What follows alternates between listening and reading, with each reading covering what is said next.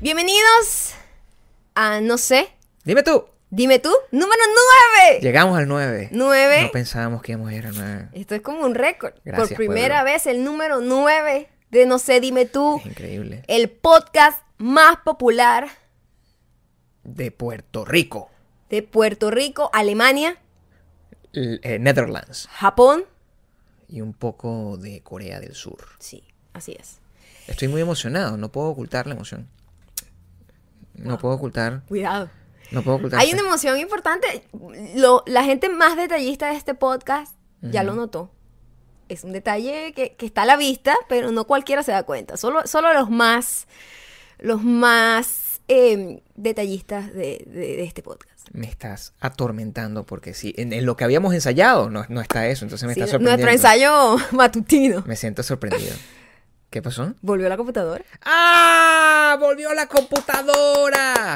Volvió la computadora. Este, no puedo creerlo. Funcionó. Yo, es bueno no tener expectativas. Es bueno, pero yo las tuve y por eso siempre eh, sabes que el espíritu. El no- que vive de ilusiones muere de desengaños, Gabriel. El Espíritu Santo te trajo la computadora de vuelta como siempre.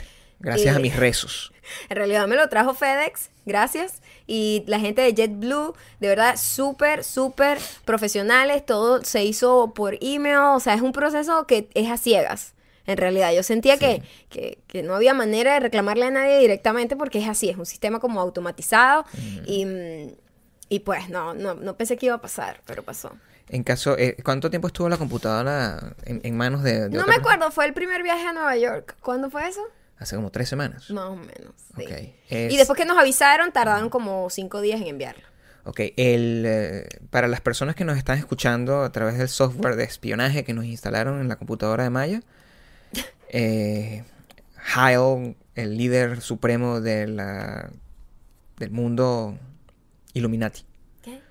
Sí, Ajá, hay que tienes que mantenerte bien con la gente que, Ok. que lleva las riendas de esta organización. Nos volvimos locos y nos tomamos varios días eh, sin podcast. Pero no fue porque nos volvimos Bueno, locos. pero digo, hemos estado en casa, pero no hemos podido. Hemos estado como super full, como tuvimos tres semanas de viaje, no, teníamos un montón de cosas pendientes, ¿no? Entonces, em, no habíamos grabado. De hecho, pasó el Día de las Madres. Ya hoy es, ya hoy estamos grabando esto miércoles. sea, Ustedes lo escuchan jueves. Sí. Pero fue el Día de las Madres y, y hubo algo en común que no, a nosotros nos encanta el Día de las Madres porque logramos ver como las, las madres de todas, esas fotos así todas, todas vintage y super cute y te ves como que si se parece, si no se parece a la mamá, si es igualito, ¿no? Pero hubo algo que nos llamó mucho la atención.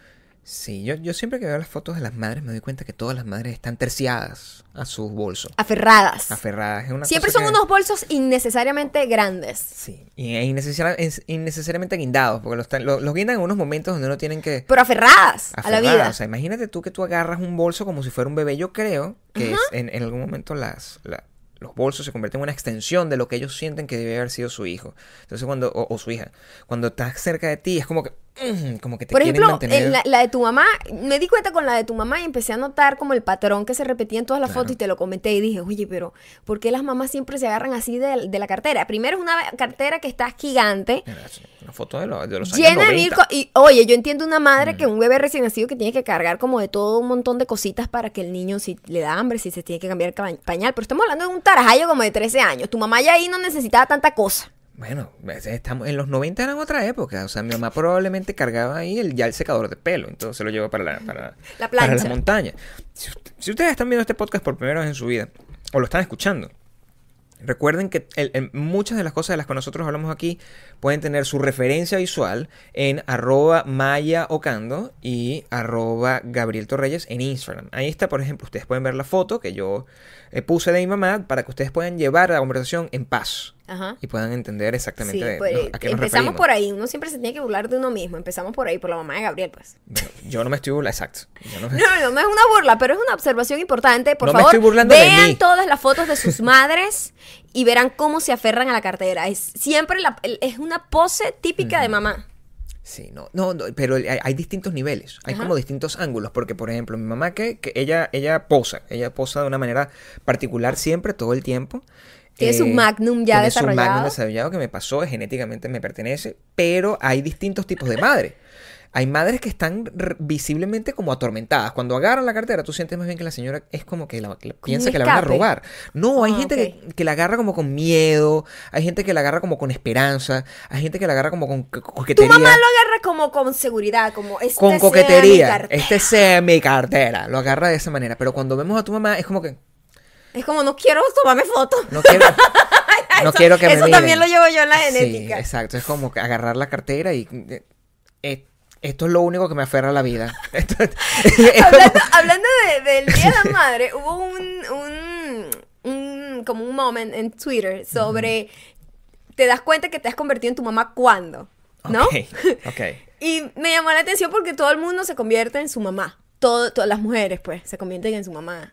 Sí, en yo- general. y yo Tú me te en convertiste en tu también. En realidad no tiene nada que ver con, con la ver- sexualidad, claro, tiene que ver con- sino con, con el género, sino que te terminas pareciendo a tus padres, o a tu papá o a tu mamá. Sí. Pero como era el Día de la Madre, pues este, se estaba enfocando en eso. Y la gente se decía cosas como que te das cuenta que te convertiste en tu mamá cuando limpias el cuarto antes de que llegue la mucama en el hotel. Eso Eh, yo hago eso eso siempre. pasa siempre. Eh, me da pena, por lo menos cuando yo tengo que, que decirle a, a una chica que a veces viene a limpiar acá a profundidad cuando quiero que la casa quede impecable, yo limpio antes de que ella venga. Y por eso la casa no queda tan bien, porque al final Maya no, deja que es toque que los puntos importantes. Que me da pena. Eh, terminamos teniendo la casa como, como igualito desastrosa, pero pagándole a alguien para que la limpie. Es una No, cosa que es, no tiene men- es sentido. mentira, simplemente le ahorro un poco de trabajo a la pobre chica. Pero la ver, cosa, sí. la cosa es que Mm. me di cuenta de algo y estaba en una, estaba, como saben, fuimos hace poco a hacer snowboarding, cha. ¿verdad?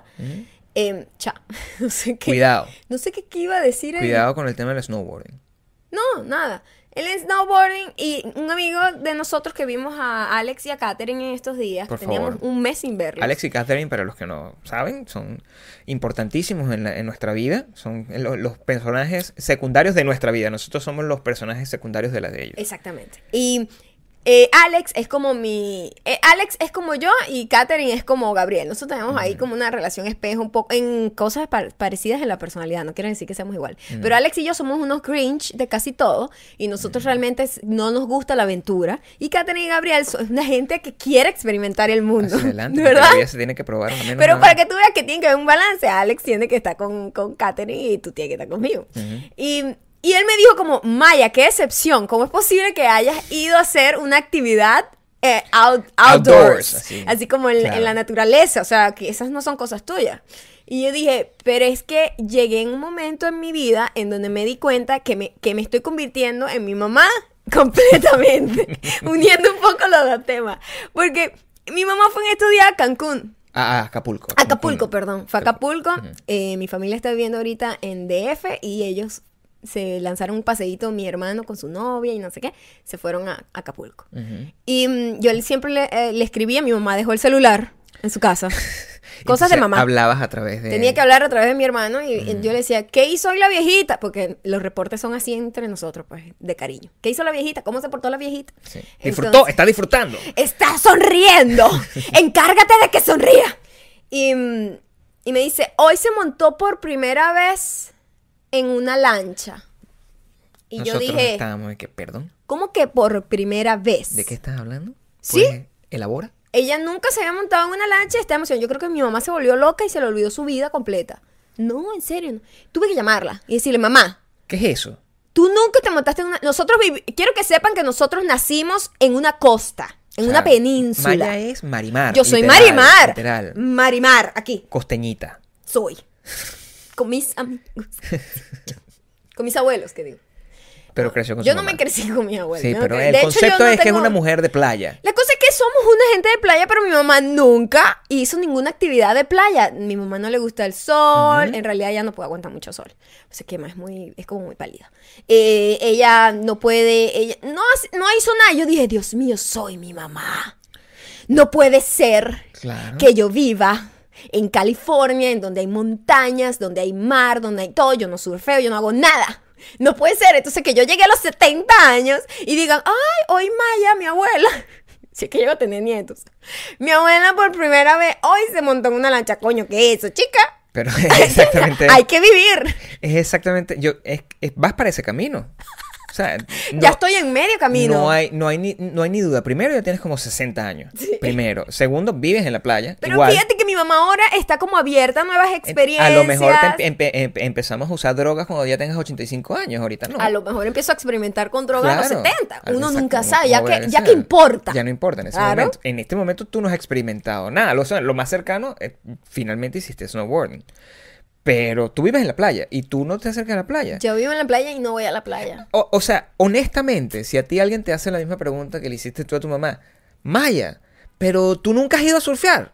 No. Eh, no. Maya, pero tú nunca has metido los pies en el agua Pero de, vives de en Santa. Mónica, al lado de la segunda playa. Exactamente eso fue lo que te pasó. La mejor playa para surfear del mundo. Tú nunca has metido los pies en dentro del agua.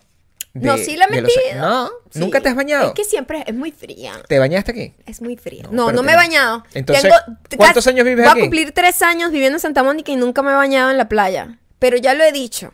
La playa para mí, yo no me meto en una playa Mm. Bueno. en donde yo no veo mis piecitos. No puedo confiar. Entonces no puedes juzgar, a, no confiar. puedes juzgar a tu mamá. El agua tiene que ser transparente. El agua de aquí del Pacífico no es transparente. No puedes juzgar a tu mamá. No la juzgo, solamente me impactó y fue Pero un contacto con la realidad. Dime que la entiendes. Por supuesto que la entiendo. Fue como verte en un Porque, espejo. ¿qué va a hacer mi mamá montar una lancha?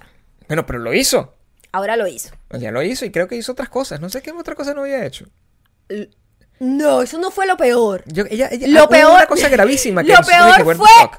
Mi mamá nunca. hab- Ay, por mi mamá por fin comió camarones. Y yo, mamá, tú me tienes que estar jodiendo. ¿Cómo que cama? Ah, Pero ella eso es otra cosa porque ya eso es simplemente que ella no le gustaba para nada ni el olor ni, ni la textura pero- del, del camarón. pero es un ser humano que está montada en los, en los sesenta y pico. Pero por lo menos tú nunca comes frijoles, pero los has probado, ¿verdad? Por supuesto. Claro. Yo creo que ella lo que quiso decir con que nunca los había comido es que nunca realmente se había sentado a comer un plato de camarones. Yo, mamá, por favor, me estás haciendo pasar pena. Por favor, compórtate. Parece un niño cinco. Es más, me recordó a mi hermano. muchísimo a tu mamá. Muchísimo a tu Mentira, mi mamá. Yo la amo, es la mejor Pero mamá del tú- mundo. no, tú me Pero amas a mí y me regañas constantemente. Pero bueno, mi amor, yo tengo un tough love. Es un amor rudo. Claro, es un amor igual, rudo. igual. Si yo te, te, te, te, te- te grito es porque te quiero. No, pero la cosa es que mi hermanito, una vez, hablando de gente que te hace pasar pena con, con su, con su montunismo, es que una vez salimos a comer, toda la, mi familia, él estaba pequeño, yo no sé cuántos años tenía mi hermanito, tenían como, no sé, 6, 7 años o algo así. Y cuando fuimos a comer en un restaurante de estos así, bien como llaneros, eh, venezolanos, bien típicos, el, la- el señor ofrece como que es lo que hay en el menú. Entonces, bueno, vamos a pedir pollo, dice mi papá, ¿no? Como un pollo a la brasa con yuca y ta, ta, ta, y como un montón de cosas, ¿no? De comida típica. Y mi hermanito dijo delante del mesonero, ¿qué es pollo? Ah, pero bueno, también es una persona. una- Pero él lo que quiso decir Ajá. es, o sea, cómo viene, viene cocido el pollo. ¿Me entiendes? En qué, qué ¿Qué es presentación del pollo? pollo. Y cómo Pero viene cocido el pollo no son eh, eh, las mismas construcciones Es una vaina familiar, pasapena, familiar. Entonces él dijo simplemente que es pollo y eso quedó para siempre marcado en nuestras vidas hasta el sol de hoy. Eso fue hace como 500 años. Sí, y siempre menos. decimos, cuando alguien dice algo muy montuno, uno dice, ¿qué es pollo? O sea, ¿qué es pollo? Y le- el señor me sonó así como este niño pobrecito. Debe haber ta- estado encerrado en un... en el Lo, ático. lo- lo tenían metido en un ático alimentado nada no más por tubo. por- le, le- le daban como visures allá en Venezuela. en los de punto fijo van a entender. Le daban visures y cosas así. Y sur es como una lagartijita. Exacto, que, que, que abundan en punto fijo.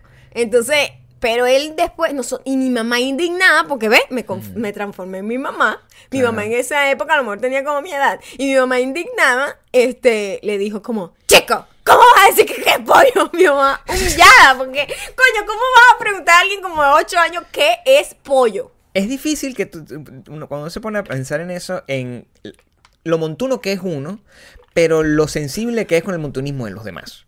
Y eso, y ese yo creo que básicamente es la, la definición de tu familia y la definición de todas las familias, porque es cuando tú sabes que tú eres una persona sumamente montuna en tienes, general. y tú tienes tu- tus limitaciones, tu Sí. montunismo colectivo en tu grupo familiar. Sí, tú sabes que hasta, Pero hay hasta cosas dónde que, puedes que- llegar. que son picos como que es pollo. pues. Claro, pero igual, sabes que es divertido. Pero igual, sabes que tú, por ejemplo, no te metes en la playa en- en- en- y viviendo en Santa Mónica. Pero eso no es montunismo, eso es ya eh, neurosis. No tiene nada que ver eso con montunismo. Lo del.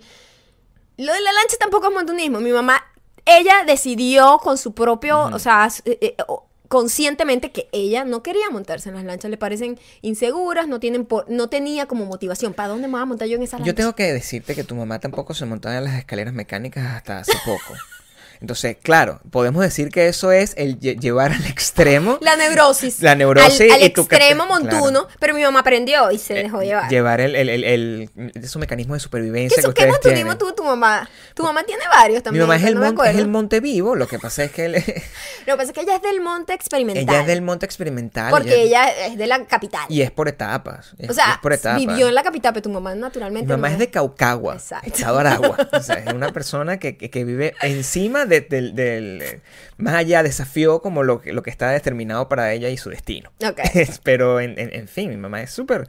O sea, no hay nada más montuno que agarrar la cartera de esa manera. O sea, yo creo que al final todas las mamás son excesivamente montunas.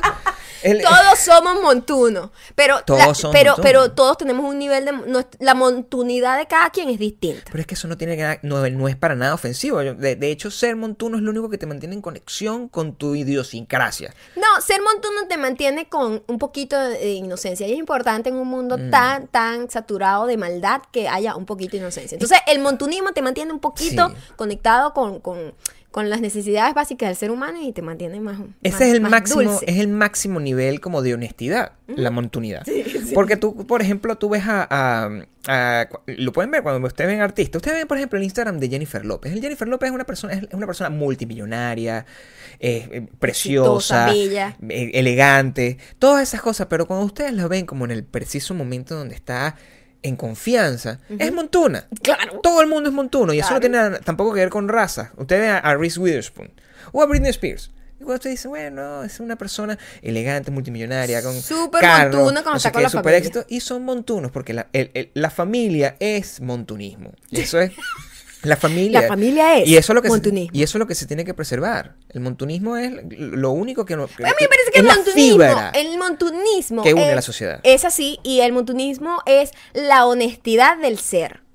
Bueno, por supuesto, es, asumirse a uno mismo como que, bueno, uno no es una persona perfecta. Eso no significa que tú debas agarrar y tomarte fotos mostrándolo o que debas subir videos mostrando lo montuno que eres. Eso ¿Sabes? no significa eso. No, pero ¿sabes quiénes son los más montunos? Y no les importa a los bebés. Los bebés son montunos. ¡Ah! No saben nada, Son una gente loca. pero están abiertos a aprender. Y eso es bonito. Entonces el montunismo nos mantiene honestos y, y fieles a nosotros mismos. Sí, el, el, el, el montunismo es exactamente todo lo que tú necesitas para poder mantenerte en orden frente al mundo en caos. Así es. Poesía pura. Estamos bien regionalistas hoy. Como debe la ser. cosa, las mamás. Manteniendo la, familia, fibra, la estamos manteniendo la fibra de la sociedad. Claro. Eh, Hoy fuimos a un restaurancito venezolano que queda aquí en, en Santa Mónica. Se llama Bolívar.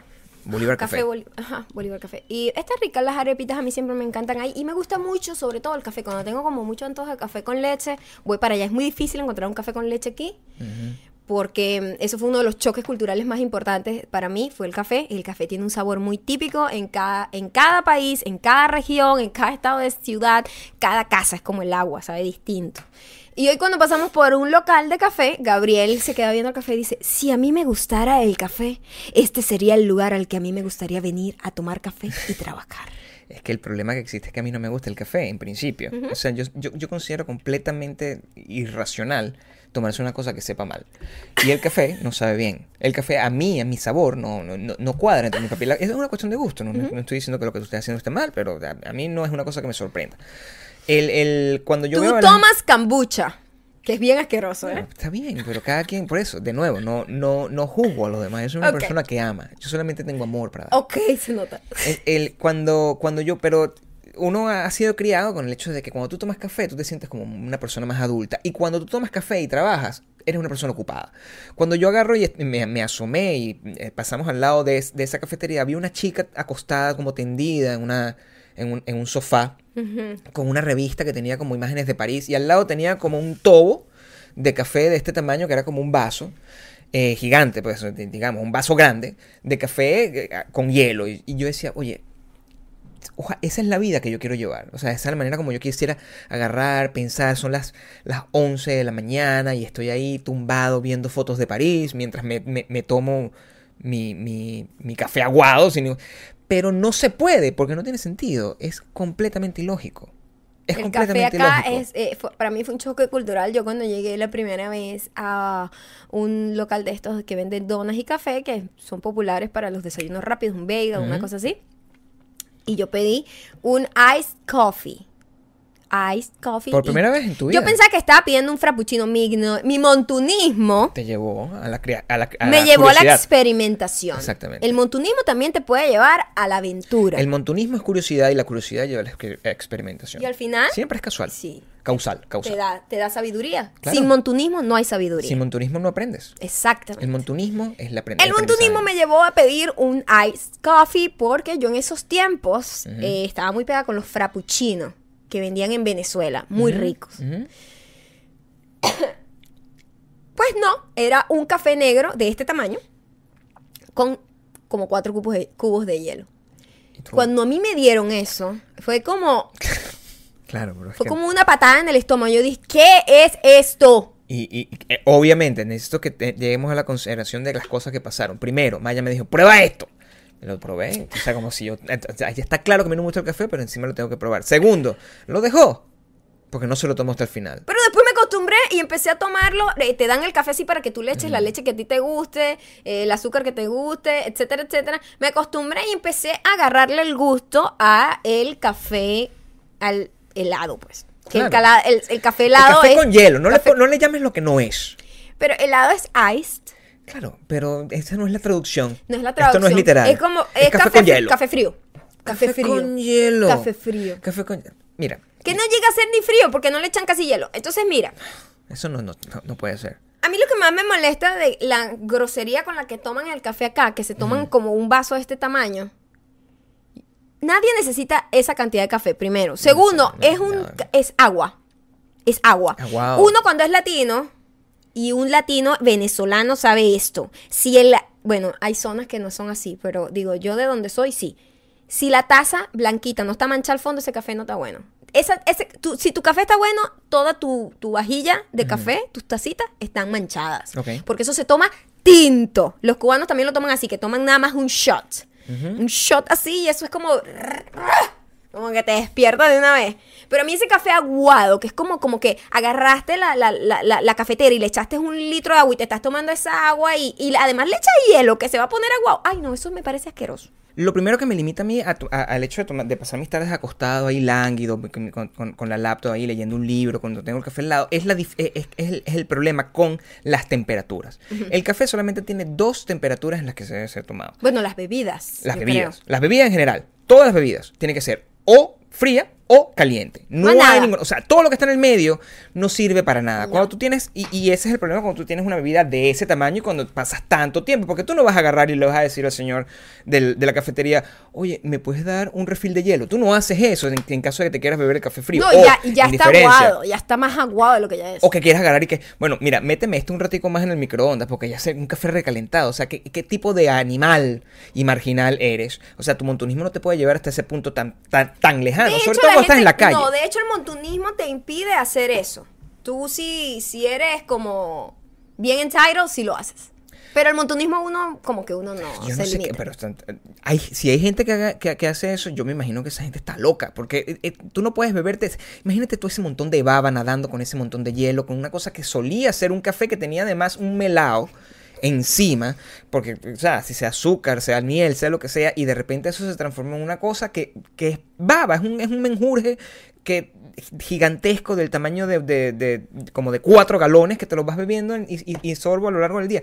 Tú realmente le das a esos cinco sorbos, dejas todo lo demás. La industria del café es una industria, la industria de los cafés en general, es una industria sin vergüenza, es una industria que vive de la capacidad humana de abandonar las cosas a la mitad. Porque no, no hay forma de que la gente pueda vivir con... Es en serio, no hay forma de que la gente Yo pueda... me tomo mi café caliente, pero tiene que ser pequeño. Pero tiene que ser Tiene que ser una pequeño. taza de ¿Qué pasa si te dan un tobo de café? De entrada ya ni me gusta el café.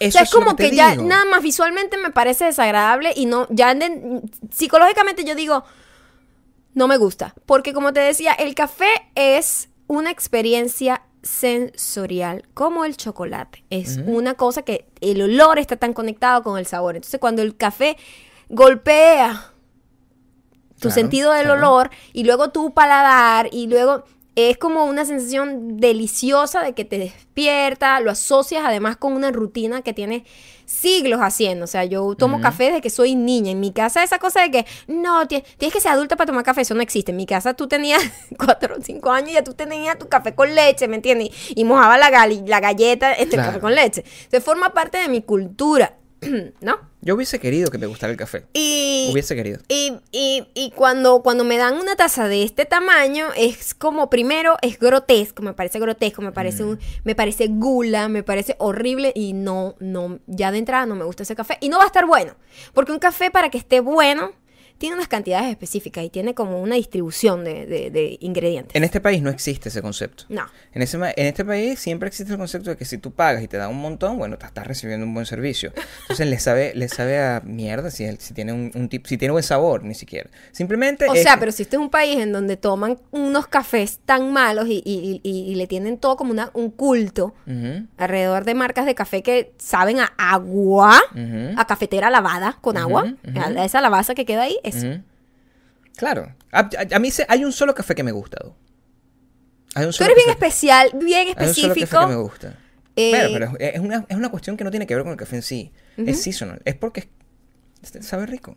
Es el café que sacan en, en- en- por octubre, cuando comienza el otoño.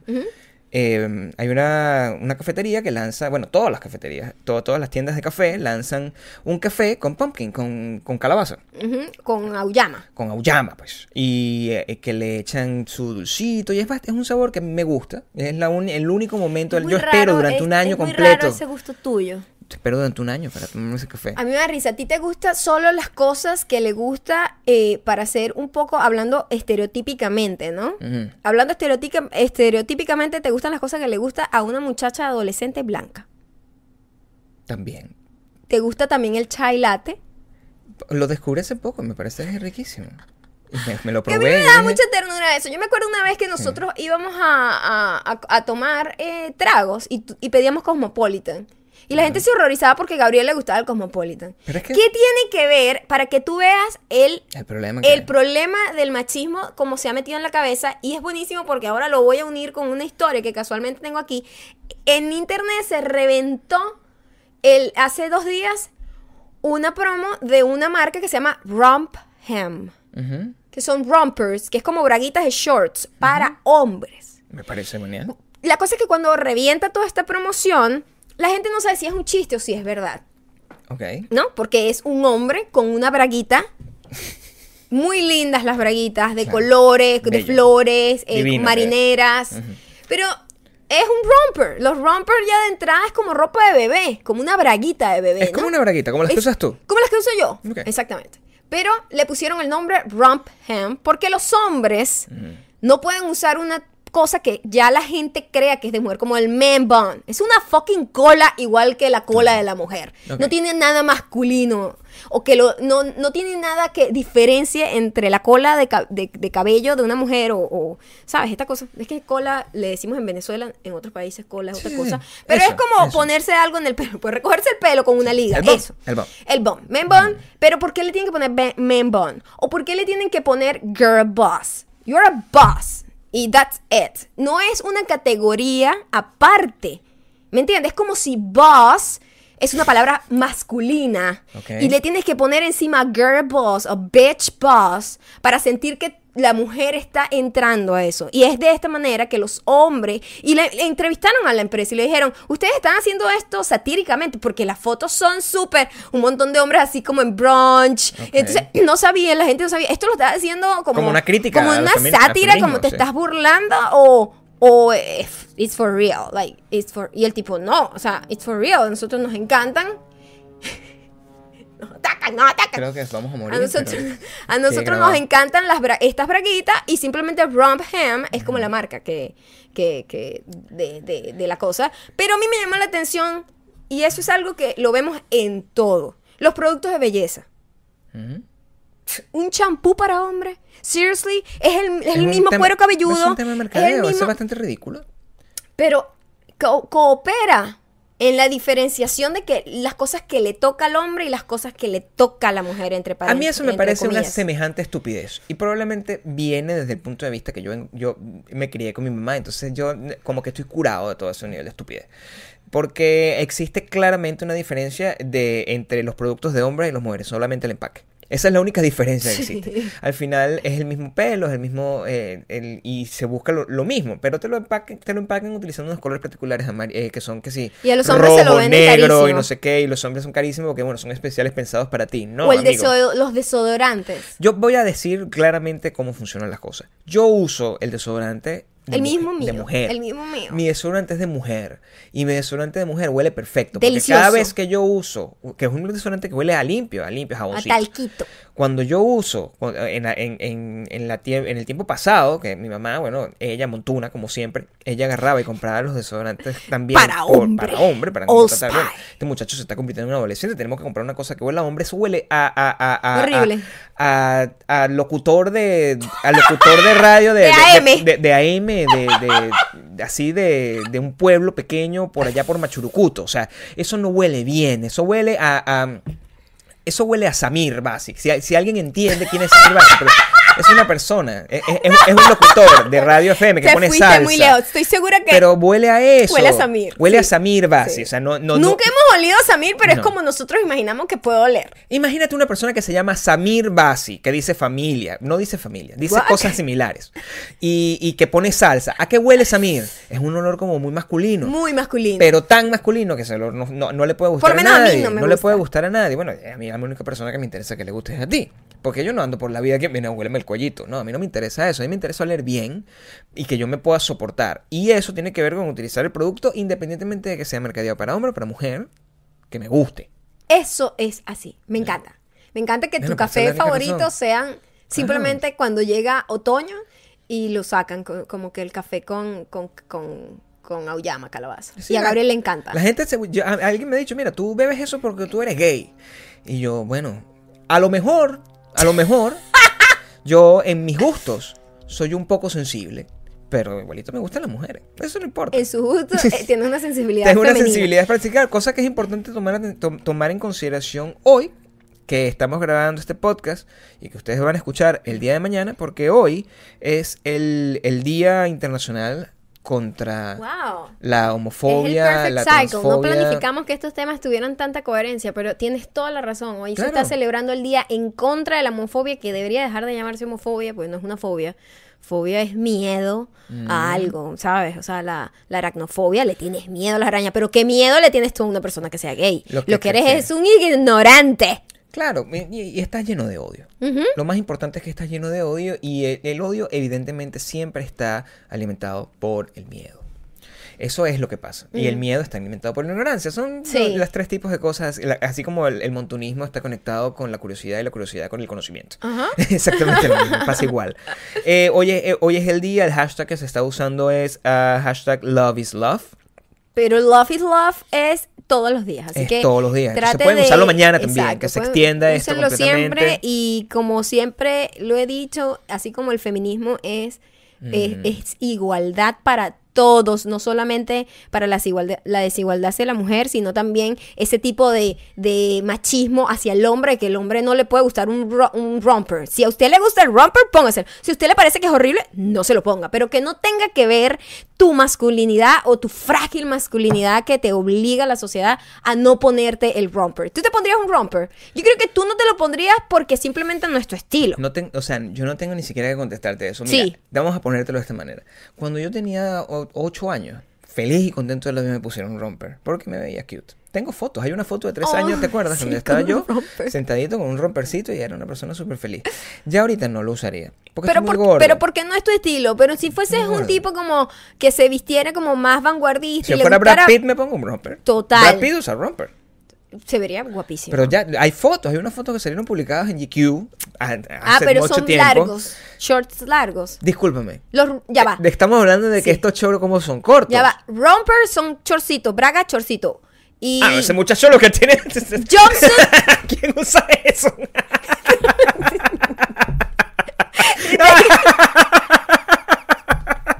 Yo aquí defendiendo a capa y espada. Eso, eso es una cosa que nadie debería usar. ¿De qué estás hablando?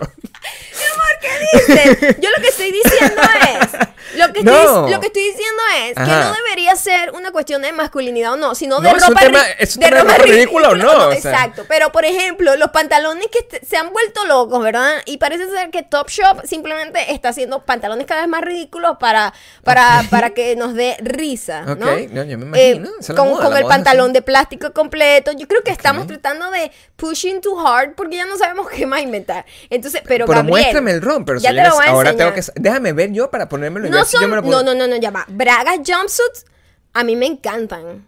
Los jumpsuits, los, o Claro, sea, hasta, ahí, un lle- hombre- hasta ahí llego yo y no me parece que sea para nada un, un definitorio de su género. Pero necesito ahora ver, búsqueme un tipo con esos chocitos y esa cosita para yo entender. Es como- Exacto, son estos. Mm. Sí, bueno. Tu frágil masculinidad se está viendo, se está viendo agredida. Yo Me siento muy atraído al del medio. O sea, una cosa así que me... O sea, estoy completamente Casi que atormentado. son, como super colorful. Eso, de entrada ya tú no te pondrías Yo algo tan colorido. Exacto. Yo a lo mejor, mira, si eso está negro, por lo menos lo consideraría. Me lo pusiera aquí y, y con, con una... Sí, porque hay una diferencia entre jumpsuit son, es como las bragas de pantalón largo. Los rompers son de shortcito. Bueno, no es mi estilo. no. No es de estilo para no nada. Es mi, no es mi estilo. No es mi estilo, pero también hay que tomar en consideración que sí, que hay gente que... O sea, existe una correlación entre la, la gente que usa eso y la que... Y, y su preferencia sexual. No, no significa que todo el mundo lo haga. Ese es el problema. Si hay mucha gente que, que además lo utiliza esto como una forma de demostrar su orientación sexual. Así como... Y, es, y Sí eso... y no, porque siento que también hay muchos chicos que les, como Jaden Smith, a mí me encanta él Claro, porque pero Jaden Smith simplemente es cool. trans- tra- tra- o sea, les encanta como ser transgresor y como que, ah, mira, yo voy a usar falda, yo voy a Sí. usar, me voy a pintar las uñas. Porque de nuevo, eso no es un estilo para hombres y para, o para mujeres. Es que simplemente tiene que ser. eh, te tiene. Lo tienes que saber llevar.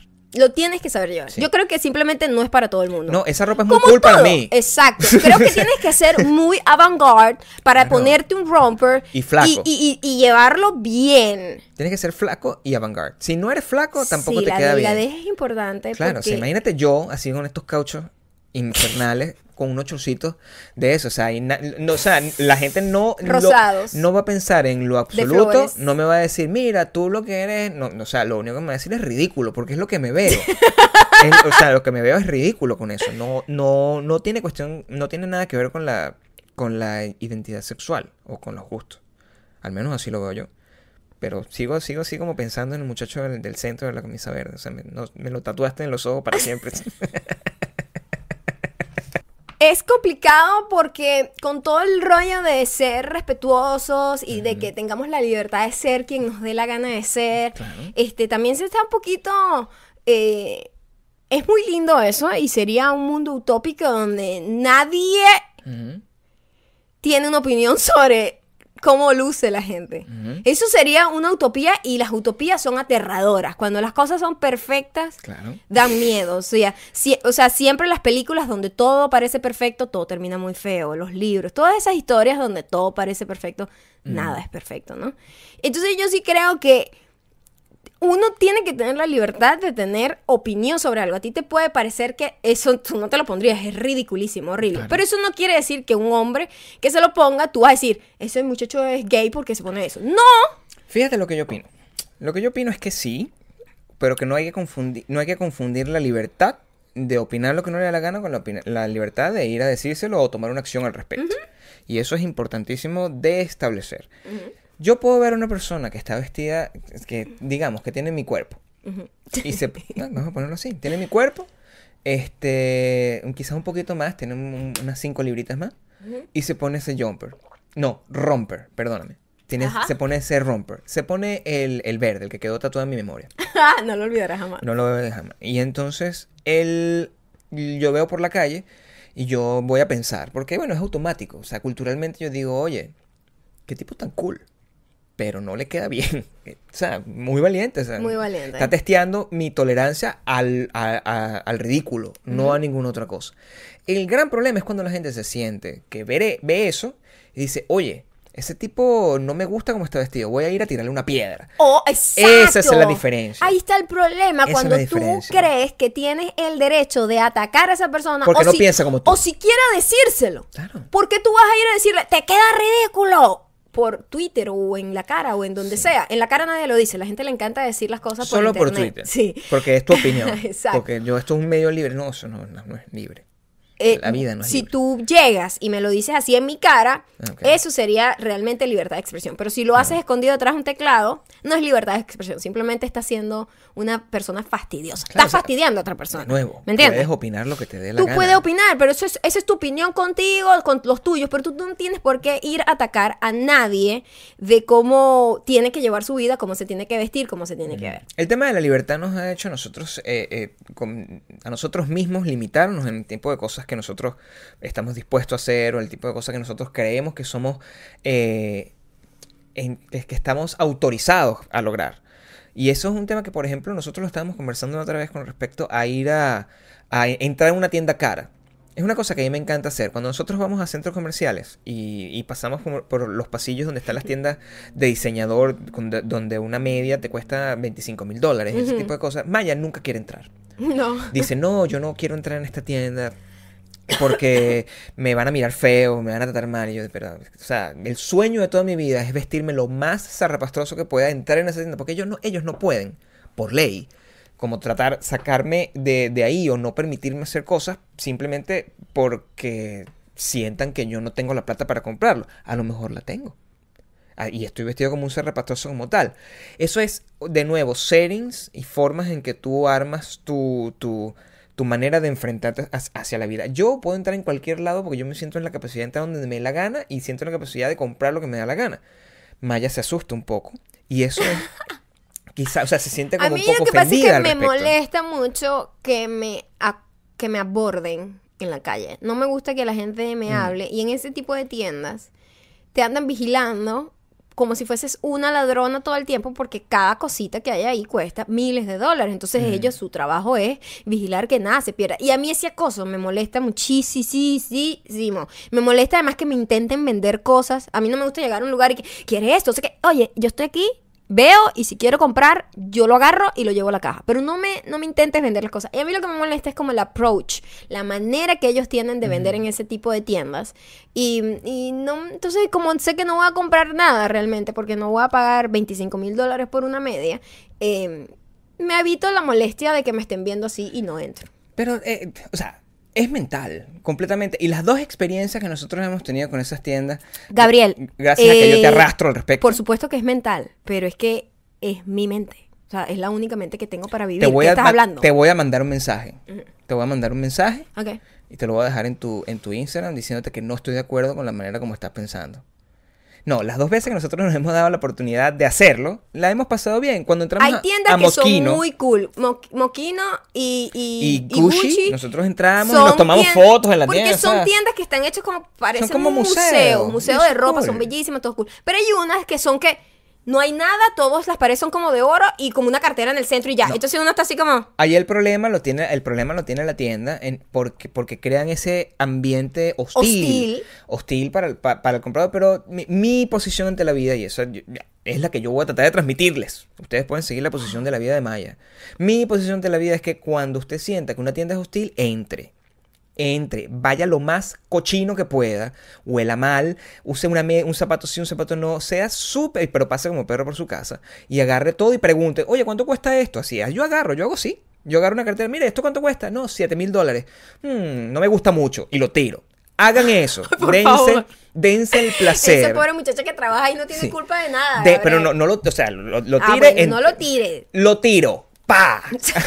Dese el gusto de romper un poco el sistema de hostilidad que han creado esas tiendas y no se sienta limitado a hacer lo que le dé la gana. Eso es el tema de una de las series más increíbles que hemos visto en los últimos meses. ¿Cuál? The Handmaid's Tale. Oh my god, ya esto sería una recomendación. Yo creo que ya entramos en recomendación. Entramos en recomendación y mm, Handmaid's Tale, The Handmaid's, Handmaid's Tale, Es perdón. difícil, Dios es mío. Yo no sé por qué le pongo el hands. No sé cómo decir... Handmaid's Tale, no. Handmaid's Tale. ¿Cuál sería la Pronúncialo conmigo. Ha- Hen- La sirvienta, el cuento de la sirvienta. Ok, dilo de nuevo que yo sí soy malísimo. Handmaid's Tale. Handmaid's Tale. Sí, es confuso, porque yo siempre le pongo la S al hands. Sí, ya no sé por qué. Somos unos marginales. Esa serie es la mejor serie que he visto en muchos años. Ustedes están pidiendo, siempre nos dicen, Maya, otra recomendación, otra recomendación, Gabriel, otra recomendación. Esta es la serie. Esta es. Esta Esta, es la es la serie, está tan bien hecha, o sea, la fotografía es hermosa, la historia es inigualable, es perfecta, está redondita, eh, la actuación de la, de, la, de la protagonista es buenísima, eh, la dirección de arte, o sea, todo es precioso, solo hemos visto cinco capítulos porque los estrenan semanalmente. Maldita mujer. Maldita mujer. Maldita no- mujer. No podemos hacer un binge. Entonces quedamos así. ¡ay! Dura una hora. eh, 55 minutos cada capítulo, creo. Eh. ¿La vimos en qué? Hulu. Sí, nosotros nos dimos la- a la tarea de, de- de- de dejar que pasara, o sea, se lo estrenaron hace, hace varias semanas y dijimos, bueno, vamos a darle un chance. Nunca habíamos tenido Hulu, siempre habíamos visto solo Netflix, HBO y Amazon. que Pero ya son como no, las cosas nos, eh, nos afiliamos. Ya nos afiliamos a Hulu y estamos como obsesionados porque Hulu tiene todo un universo de series originales que también es buenísima. Esta es la serie original de Hulu, digamos que sería como su Game of Thrones o su uh, House of Cards. Em, la serie en principio trata de, de un mundo muy parecido a este, en un futuro no muy lejano, donde los hombres toman posesión del poder Completo. completamente y así como en algunos países eh, o, o- o- o sea de repente el- la discriminación en algunas culturas la discriminación es hacia los, las personas de color o hacia las personas que tienen otras razas o hacia las personas que piensan diferente en este caso es contra la mujer lo que es muy Contra aterrador todo el género completo. todo el género femenino. Lo que es muy aterrador porque es como si te pusieran una versión whitewashed de cómo funciona gran parte de la cultura musulmana. Que, que, que me pueden corregir, pero lo que nosotros nos llega a... Claro, esto está llevado al extremo. lo que nosotros nos llega hasta, hasta acá, de la manera como la cultura musulmana eh, eh, tiene una percepción hacia la mujer y nuestra experiencia de cómo a Maya un día le dejaron la mano extendida haciendo eso, se traduce mucho a como, lo- o sea, trató de saludar a alguien que era musulmán y la persona le dejó la mano extendida. Eso fue lo que pasó, ¿verdad? No, estábamos en un grupo eh, de, de unas clases y entonces el profesor dijo, high five your partner, como que ah, chócala con tu compañero. Mm. Y yo fui a hacer así y él dijo, no. Y entonces todo el salón quedó así como, what the fuck. Y entonces, bueno, está bien, yo me quedé humillada, recogí mi mano y después me dijo, no, yo no estoy permitido tocarte. Ok. Y eso fue lo que pasó. Eso fue mi, mi, mi en- como mi encuentro con la religión por primera vez. Con la esa cultura, religión. sí, exacto. Con la- porque la, con la cultura muy... Porque él estaba casado, entonces se supone que no puede tocar a nadie. Ahora, sexo femenino. Esa es su cultura y está, y, y- y está bien. En esta película, la cultura, eh, eh, el- el- la cultura que se establece en un periodo muy corto, un periodo de cinco años a lo sumo, es tan agresivo y, y- y tan limitante que uno termina asustado. ¿Qué pasaría si Pero tú es como, lo que, lo que hicieron fue agarrar como todas estas... eh,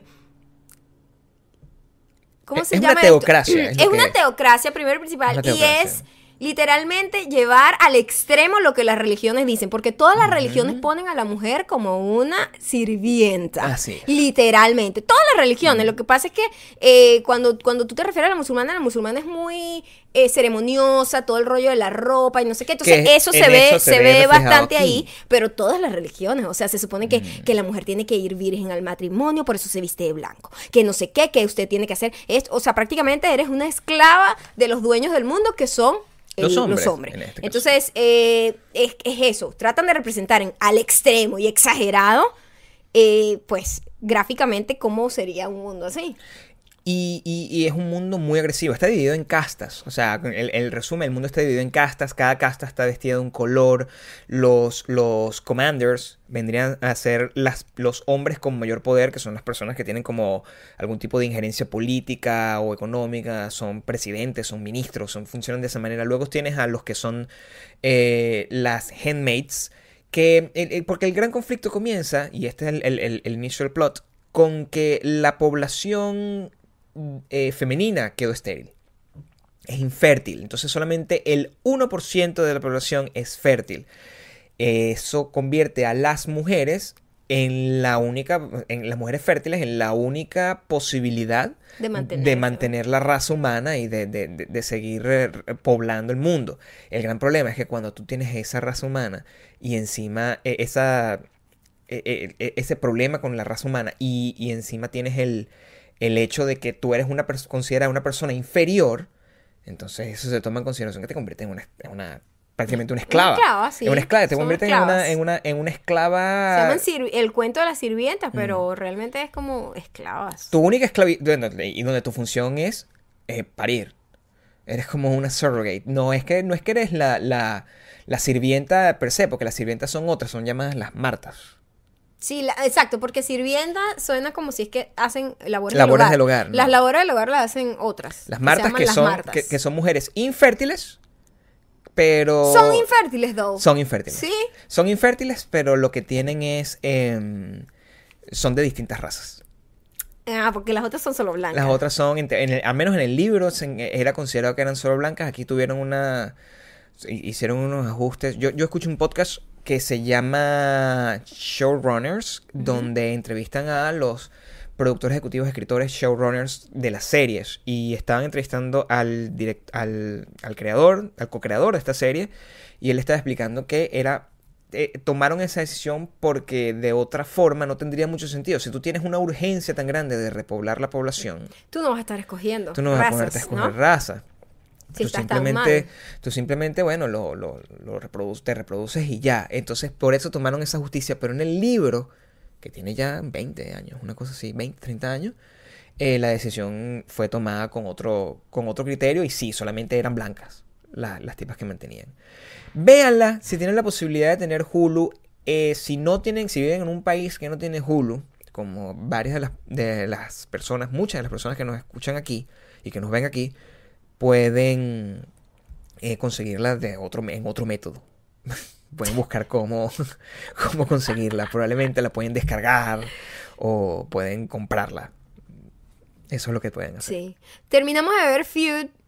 Mm, ah, por fin. lo extendimos tanto, ¿verdad? Con la viajadera no. Yo quería sentarme a No ver el terminara. final y quería como disfrutarlo y no verlo así apurada en un hotel por allá, corriendo, con sueño, whatever. Yo quería llegar aquí a mi casa y verlo aquí, lo teníamos ya grabado. Entonces, vimos el capítulo final. Esa serie es maravillosa. Y el capítulo final, muy emotivo. La actuación de Jessica Lange. Esa tipa tiene que volver a ganar. eh, tiene que, tienen que darle su, su Emmy, total. Su Golden Globe, sí. Sí, sí, sí. Muy, muy bueno. Véanla, por favor. Véanla. Es, es literalmente. Además, John Crawford me, me, me inspiró a, a, que, a ser un poco más abierta con las amistades. ¿Cómo es eso? ¿Por qué? John Crawford, esto no le estoy haciendo spoiling alert a nadie. No, No, porque esto- spoiler. esto pasó, esto es una historia de la vida es una real. historia de la vida real. Bueno, So, no, no le no voy te a dar nada. Exacto. no. O sea, digo, no te voy a contar nada nuevo. Ella, ella muere muy sola porque ella fue una persona muy insufrible, muy insoportable, ¿no? Era una diva de Hollywood y todo esto y, destruyó todas sus relaciones. No quiere decir que yo sea una diva ni nada por el estilo, pero yo soy muy aislada. Me encanta ser aislada, me, me- me encanta estar sola, no me gusta estar con un grupo de gente así todo el tiempo. Pero sí vi que lo importante que es mantener bien cultivadas tus amistades, porque la manera en como ella prácticamente pasar del éxito y de ser una persona tan querida a simplemente a ser una persona que a nadie le importaste al final de tus días es como una de las cosas que más, uno de los grandes miedos humanos que pueda tener cualquier ser humano, no nada más una estrella de Hollywood. Creo que este, creo que la creación de la familia y todo eso es exactamente para tú garantizarte no pasar por la vida como desapercibido y simplemente que nadie, no le importes a nadie cuando envejeces, ¿no? Y por eso es que se crea todo el concepto de familia, hijos y todo eso, además de la, bueno, la naturaleza humana totalmente, de reproducirse. Pero creo que la, una de las cosas que más oh, hizo que la sociedad se fuera por, el- por, por, por, el- por la figura del matrimonio y la familia es El miedo literalmente... quedarse solo. Por supuesto. Claro. Wow, cuando tú ves eso, tú, y- y- no sé, fue muy dramático, muy, muy bien hecho, eh, fotográfico, o sea, como cinematográficamente muy bien contado. Es como, oh my god, sí. La, muy la- buena. la serie va a ser. eh, es una serie de, antología, de la misma manera que lo es American Horror, Horror Story, Story es el mismo creador. o, o American Crime Story, creo que es la otra. También. em, donde eh, tú aga- agarran como historias que tienen principio y fin y eso es lo que establece una temporada. Por ejemplo, en el caso de American Crime History Story era eh, la de um, People versus O.J. Simpson. Entonces tomaron todo lo que fue el Y caso de O.J. Simpson. Versace, ¿no? Ahorita están haciendo Versace donde, donde este- está protagonizado por nuestro Edgar Ramírez. Edgar y, y- Ricky Martin. y Ricky Martin Y Penélope en- Cruz. están entre los, en- entre los actores. En este caso, el primer caso fue, bueno, el, el- y, me parece muy inteligente la manera como plantearon una serie sobre un conflicto entre dos personas famosas que puede terminar, que termina siempre de maneras dramáticas. En este caso, el conflicto era, bueno, estas leyendas de la- de- del Old Hollywood y nos mantuvieron a nosotros al pilo. No, buenísimo. La, la que viene va a ser, según está anunciado, no estoy 100% seguro, pero así leí, de la princesa Diana y Carlos. Que termina, comienza cuando ellos se están divorciando y termina cuando Diana muere. O sea que ya les dije cómo termina la serie, pero vayan a verla. Surprise, la princesa Diana muere en un accidente. Vayan, de eh, cuando, cuando la, la estrenen, que será en algún momento del año que viene, es bueno estar, es bueno estar pendientes de eso. Es bueno estar pendientes de eso. Hablando de crímenes, eh, yo tengo una obsesión por los crímenes. Suena horrendo eso, pero... no suena bien. mi No, amor. yo, bueno, yo y este país. Este país vive por los crímenes, eh, los escándalos. Ay, me encantan los, docu- las- los documentales de, de crímenes, tratar de entender, así como les recomendé hace varios podcasts, eh, John Bonet.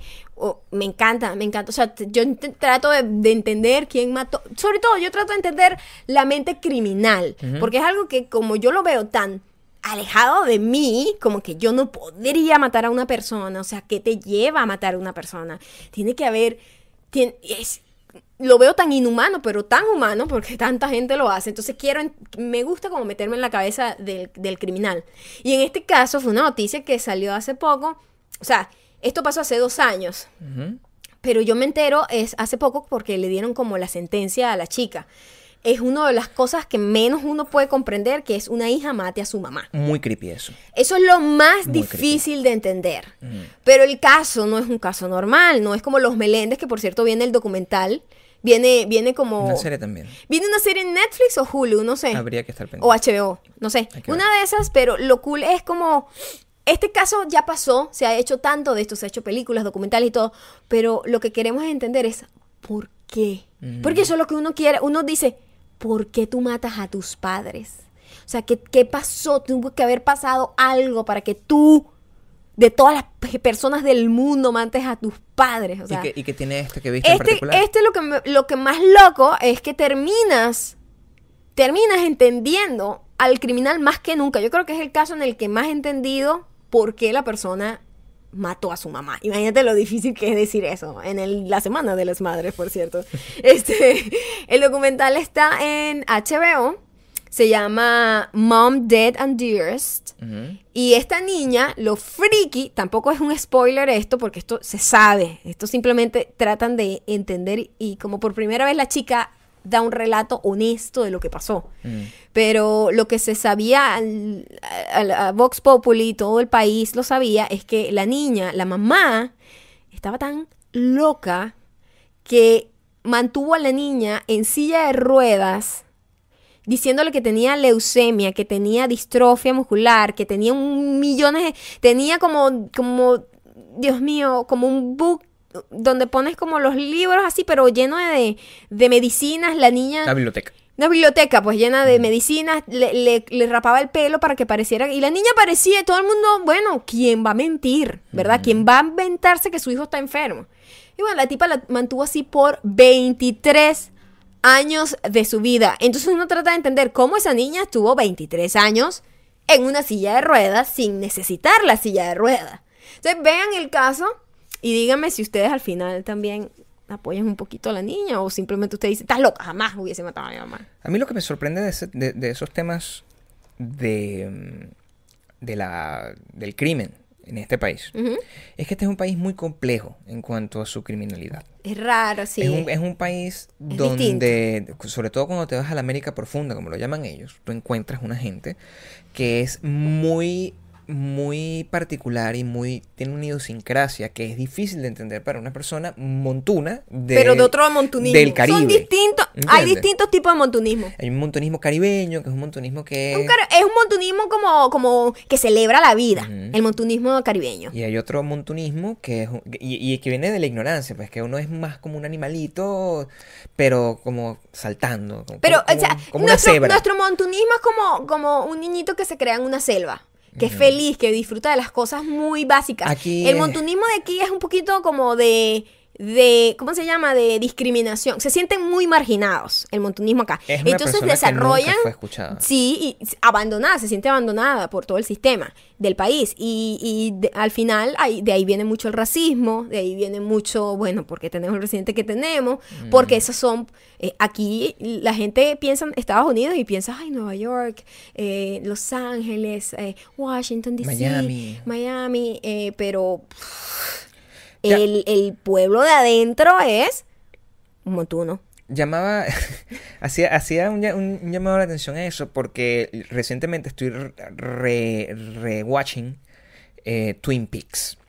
Porque Twin Peaks está a punto de pasar en, en Showtime, eh, la van a volver a estrenar en el canal Showtime. Y es un fenómeno genial de, de volver a revisar. Porque yo no me acuerdo absolutamente de nada. La estás viendo de nuevo y, de- Sí. y es como, no la he visto yo. ¿Has sea, visto cuántos capítulos ya? No, uno, uno solo. Uno, vi, el, ok. vi el piloto. Sí. Eh, y la, la cosa es que, pero estoy tratando de ver si puedo seguirle el paso porque la estrenan este domingo. Del- y si tienen Showtime, creo que va a ser un evento global. Porque ya ¿Y esa- cuántos capítulos son?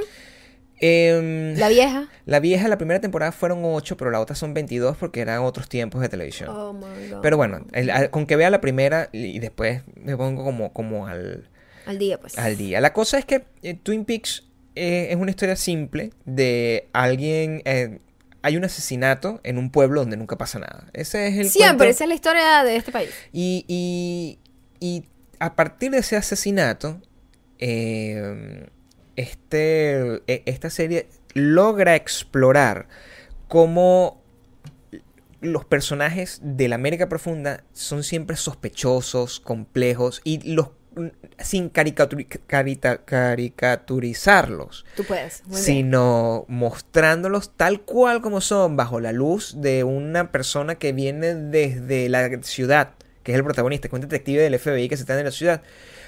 Se, uno empieza a sentir que son personajes super eerie, super... Uno se siente paranoico nada más con, con- con el hecho de estar cerca de ellos y de sus reacciones Bueno, y de la manera que, como en, enfrentan en- a las que cosas. en esta, la Mom Dead and Dearest, la familia de la tipa, así como, bueno, bien bueno que la hayan matado. O sea, y tú dices, wow, o sea, puede ser que tus instintos más profundos te diga eso, pero decirlo así como en un documental es como heavy, ¿no? Y ellos son como muy blanco o negro. Eso sí son Esos absolutistas. son total. absolutistas total. Si usted, si usted quiere tomar en, en el y ver una, un- un- una visión casi muy surreal, muy surreal de cómo era Estados Unidos en 1990. Ujú. Y, y, y eso es lo que quiero notar, si ahorita, en, de no sé cuántos años después, o sea, no Bueno, sé- siguen habiendo este tipo de no sé casos cuántas bien décadas raros. después, esto sigue siendo igual. Sí. Y eso es lo que quiero, me da curiosidad de ver cómo las nueva, la nueva Twin Peaks, que es seteada ahorita, eh, vea Twin Peaks de David Lynch. Si usted eh, no conoce a David Lynch, salga de la piedra donde está. Sí, por y, favor. y o caiga, sea, cáigase a piedra es usted más, mismo. Pégese la piedra en la cabeza porque se ha perdido gran parte de su vida. Póngase los- la piedra en los dientes y muerda. Muérdala hasta que expira todos los dientes. Dios mío. Y empiece a masticar sus dientes junto con la piedra y los pedazos de sangre y los pedazos de- de, Ese es el pago por no haber visto no a haber David visto Lynch. a Nunca a en su vida. ninguna cosa de David Lynch, por no haber visto a Mulholland Drive en su vida, no tenerla en su lista de películas. Número no- uno la película, ¿no? de- en- según la BBC y según Gabriel. Sí. Eh, haga eso. Haga eso. Mastique, mastique piedra. Para que se dé cuenta de todo lo que se ha perdido. Pero que lo está recuperando gracias a este podcast maravilloso de la familia venezolana. Muy bien. de la familia latinoamericana. De la familia norteamericana. De la familia europea. y asiática. ¿De Filipinas? porque sí. y Japón. Eh, bueno, yo creo que eso es todo. Eh, Cerramos con TweetPix. cerramos con TweetPix con bastante... con- con- todas las recomendaciones son aterradoras, chicos. Feud, Handmaid's Tale, Mom, Dead and Dearest, um, Y Twin Peaks. Twin Peaks. Oh. ¿qué estoy diciendo? Twin Peaks. Twins Peaks y... y- Twins. Twins Peaks y, y The Hans... mm, Tales. Handsome, handsome, stealth. El montunismo. Ese, ese, eh, y My Tac. Y Ok, muchas gracias por Muchas vernos, gracias. Recuerden escucharnos. seguirnos. Ya saben que nos pueden seguir en arroba marcando en todos lados y Gabriel es Gabriel Torreyes en Instagram. Acuérdense de suscribirse. Acuérdense de dejar Darle mensajes. like. Si ustedes no le dan like, si no comparten esto y si no se suscriben, no Cada vez seguimos vamos a así. hacer menos. exacto. Cada vez vamos a hacer menos. si a usted de verdad le gusta, la única manera que tiene para apoyarnos es darle suscribirse Es y gratis. like y comentar. Y comenten 400 mil veces, no importa si dejan 30 mensajes. Sí por- los por- leemos. El- de hecho, ahorita nos vamos, el- el- la tarea es la siguiente. Imprimir a varios de esos. Sí, y vamos a contestar. A contestar. Vamos a contestar. Vamos a dedicar 10 minutos de, esta, de este hermoso podcast a contestar. Así es. ¿Ok? Muchas gracias. Muchas gracias. Bye.